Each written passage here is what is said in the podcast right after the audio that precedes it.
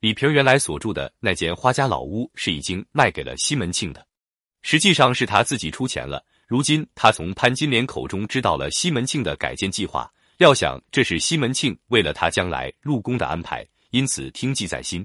在心表现于两个方面：一是加紧笼络潘金莲，因为按照这个改建计划，他将来是要和潘金莲做贴邻的，相连做一条边；一是在改建花家老屋这件事情上，又在帮西门庆一把。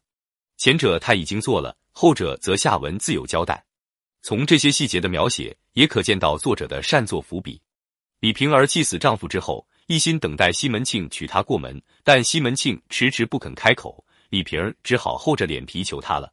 一日，西门庆到李瓶儿家中，夫人递与西门庆酒，磕下头去，说道：“拙夫已故，举眼无亲。今日此杯酒，只靠官人与奴做个主，休要嫌奴丑陋。奴情愿与官人铺床叠被，与众位娘子做个姐妹。”奴子也甘心，不知官人心下如何？说罢，满眼落泪。西门庆一臂接酒，一臂笑道：“你请起来，既蒙你厚爱，我西门庆铭刻于心。待你孝服满时，我自有处，不劳你费心。”李平见他仍然没有具体答复，于是到了晚间欢好时，又在用说话打动他。紫锦帐中，夫人露着粉斑身子，与西门庆相肩相并，玉体思哀，因问西门庆：“你那边房子几时收拾？”西门庆道。且待二月间兴工动土，连你这边一所通身打开，与那边花园取齐。妇人因指道：“奴这床后茶叶箱内还藏有四十斤沉香、二百斤白蜡、两罐子水银、八十斤胡木胡胶，你明日都搬出，替我卖了银子，凑着你盖房子时。”李瓶儿主动提出贴钱帮他盖房子，这就使得西门庆无法拒绝了。李瓶儿道：“说你若不嫌奴丑陋。”到家好歹对大娘说，奴情愿只要与娘们做个姐妹，随便把我做第二个的也罢。亲亲，奴舍不得你。说罢，眼泪纷纷地落下来。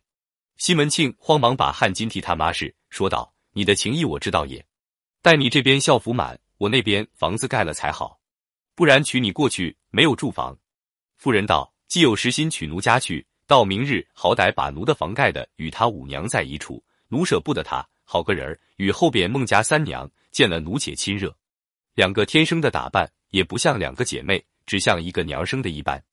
唯有他大娘性儿不是好的，快眉眼里扫人。西门庆道：“俺吴家的这个捉精，他倒好性儿里，不然手下怎生容的这些人？